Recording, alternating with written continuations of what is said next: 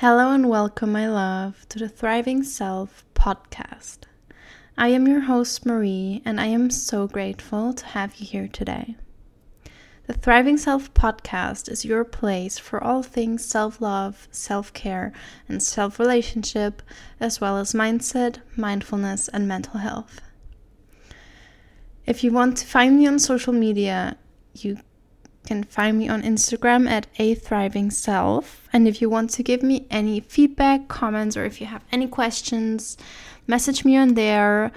Or you can also message me under a thriving self at gmail.com. So, that being said, thank you so much for being here today, and let's dive into the episode. This is episode number eight of the Thriving Self podcast. And today we're talking about stepping back and discovering new paths. So, to be very honest with you, this is an episode that I am not very much prepared for. And I am doing this episode completely um, freestyle, if you want, because I am finding myself in quite a weird place at the moment. So, as you might have seen on Instagram, I am currently taking another break from Instagram. And that is essentially due to the same reasons that I took a break from Instagram for just a few weeks ago.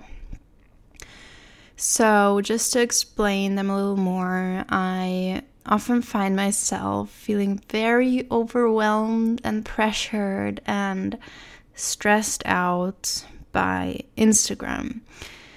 So I often find myself feeling pressured to post, feeling pressured to constantly and consistently show up on stories. I find myself stressed out by the pressure I experience um, to, you know, always put out great content, to always perform my best, to always show up um, exactly like I want to show up on social media. And it's just. It's just putting way too much stress on me.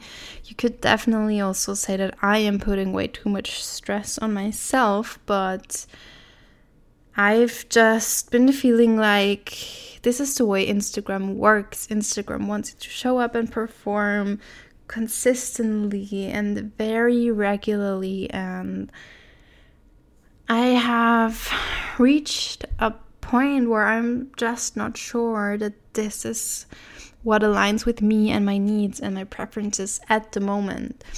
So I have been thinking about whether I want to continue with Instagram or not, and I have not gotten to a like to a full answer yet. But what I've been thinking is that I might not want to be supporting a system like that. I don't want to be supporting a platform that is pressuring its users, especially those who want to use it for like professional purposes, who pressures those people into constantly feeling under pressure, under stress, under the necessity to perform on such a regular basis and on such a high level. So that's the main reason why I decided to take another break. But I also decided to take this break simply to get time have time to look into other things that I've been interested in, or not really that I have been interested in, but that might be interesting me and that might be something that I want to look into more deeply. So, to elaborate on that just a little bit, um, pursuing a career via Instagram, via social media, is something that I've been looking into for just about a year or a little bit, little bit longer. So at some point last year, I, you know, dove into the world of onlo- online entrepreneurism, or however you want to call it. I um, recognize that there are lots of people working as online coaches who are offering courses and mentorship and you know all kinds of online products and services and that they are using their passions and their powers in those online products and that many of them are being very successful with it and reaching lots of people and making good money. And that most importantly they have so much freedom of time of location and financial freedom as well so i definitely recognize that as something that sounds really amazing for me as well so i decided to pursue this like career path if you want. And I've spent the last year figuring out what exactly it is that I have to offer, how I want to offer it, how I want to reach people, and ideally, I've come to the conclusion that I want to use Instagram to reach people, that I want to focus on self relationship, self love, self development. Um, and that I would have to be posting and interacting on social media on Instagram very regularly to have any kind of success with that. And along the way, I I've you know come to the conclusion that probably coaching is what I should be doing or online co- or online courses are what I should be doing. Maybe a combination of both. Maybe digital products like ebooks, but you know, something like that is what I have been thinking to be what I want and need to do in order to live the life I want to live, which is a life of abundance and freedom in all aspects creatively, time wise, location wise, financially. So, for the past, let's say, at least half a year, I have been pursuing that, um, putting all my efforts into growing my Instagram account, into launching my first product, into connecting with people that I might potentially want to work with in the future or that might want to work with me as well. And I feel like I've definitely made like I've definitely been successful along the way. I've definitely experienced successes, but I've also experienced a lot of I don't want to call them failures, but maybe disappointments of some sort. So, growing a social media platform has turned out way more difficult than I initially thought it would be. Trying so many different methods and tools and like listening to the advice of so many different, you know, online coaches, social media experts, all those kinds of people who definitely give great advice great advice and who have definitely helped me dive into some passions that I found along the way, like creating graphics and writing and definitely podcasting. But all of those things have eventually made me feel more stressed out than they made have me that than they have made me feel joy and that is a major problem I have with how I've been doing things lately. So, I don't want to dive into this much more, but essentially, the point is that the way I've been doing things aren't isn't working out for me so well because once again I found myself at a point where I feel kind of desperate, kind of confused and overwhelmed simply with where this is going, why I'm still doing this. And that's something that I really need to look into and work on right now at this point in my life because if I don't see the purpose and the joy in what I'm doing, then there is absolutely no no point for me in doing this.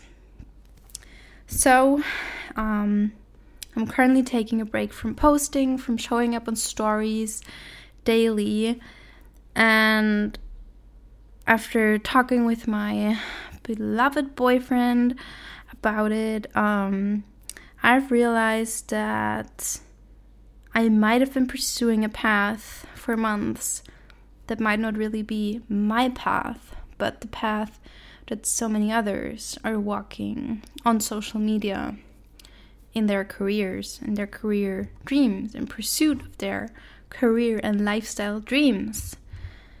So, I've just had like tiny little thoughts about these things that I'm going to tell you about in a moment, but there definitely are different things that I can imagine myself pursuing that might also lead me to where I essentially want to go in my life. And they include, for example, writing a book. So, I have definitely always been enjoying writing, and I think I am a very good writer. I think I can express myself and the things I want to say very well, mostly when speaking, like I do here in the podcast, but especially in writing, and even more especially when I have when I have like the time and the freedom and the peace and quiet I need to perform, like in writing, if you know what I mean. So, writing a book or writing books is definitely something I can see myself doing for a living.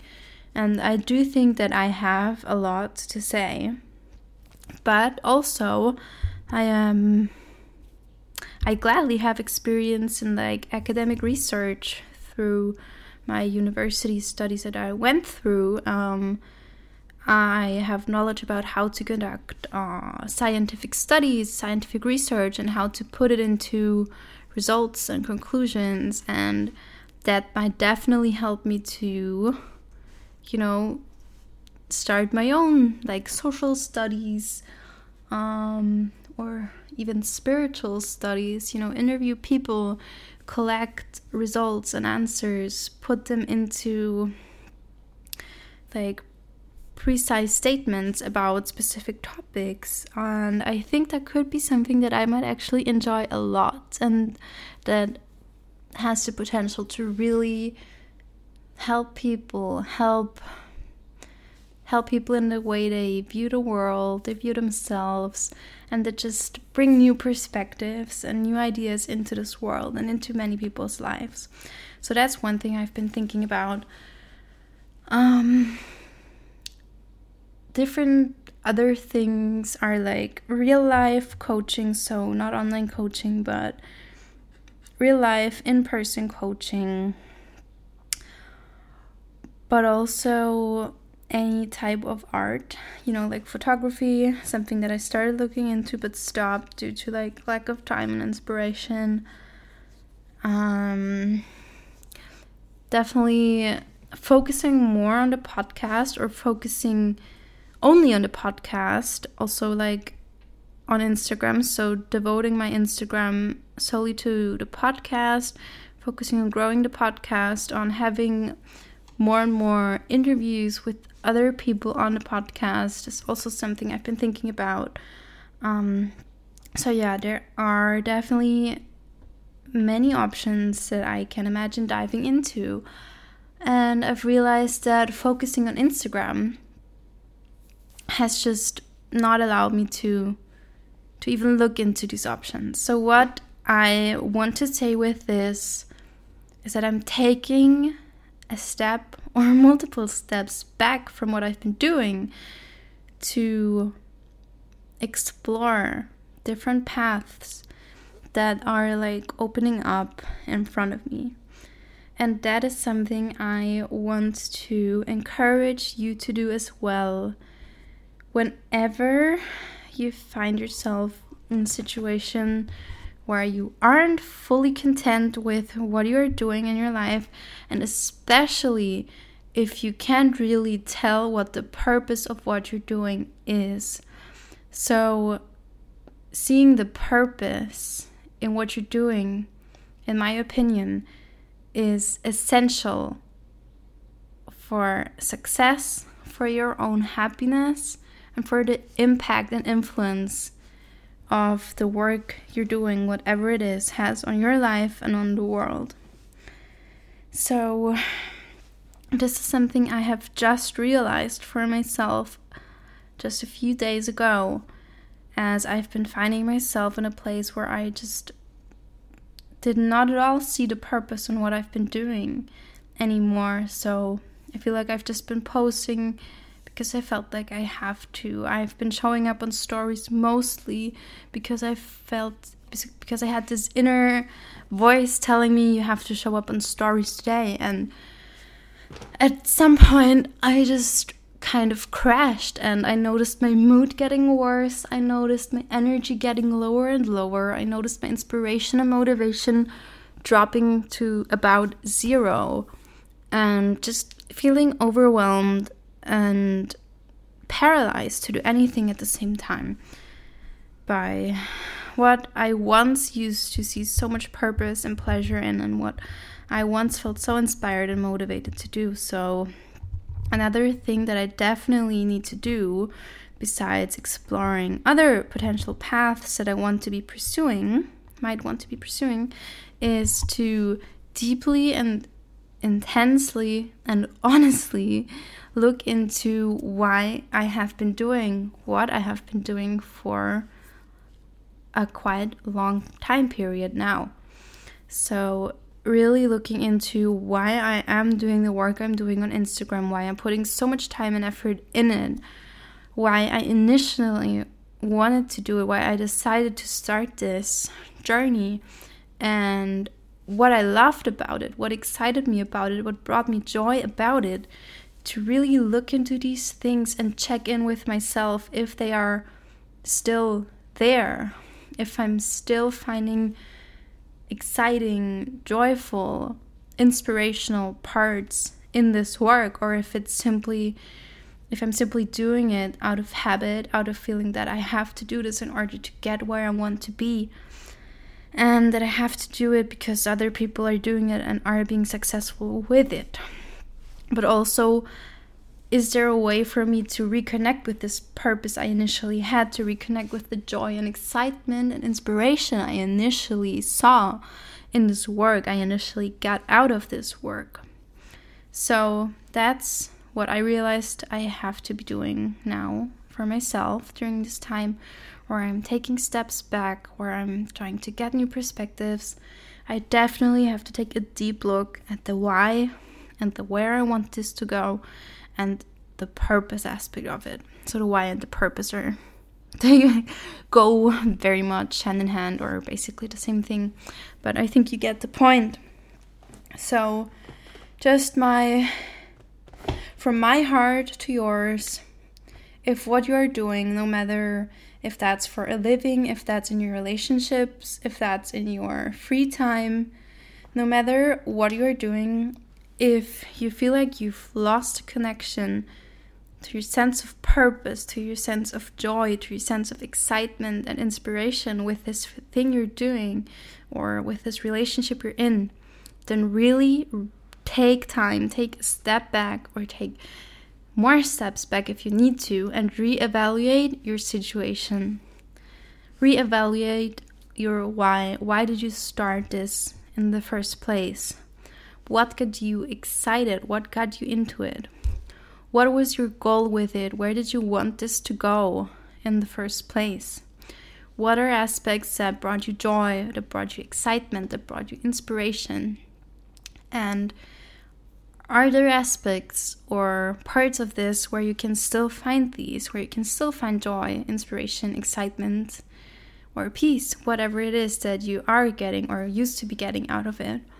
And if you cannot see this anymore at all, then ask yourself can I stop doing this? Can I simply choose to end this chapter of my life and open myself up to new opportunities, to new options, to new paths.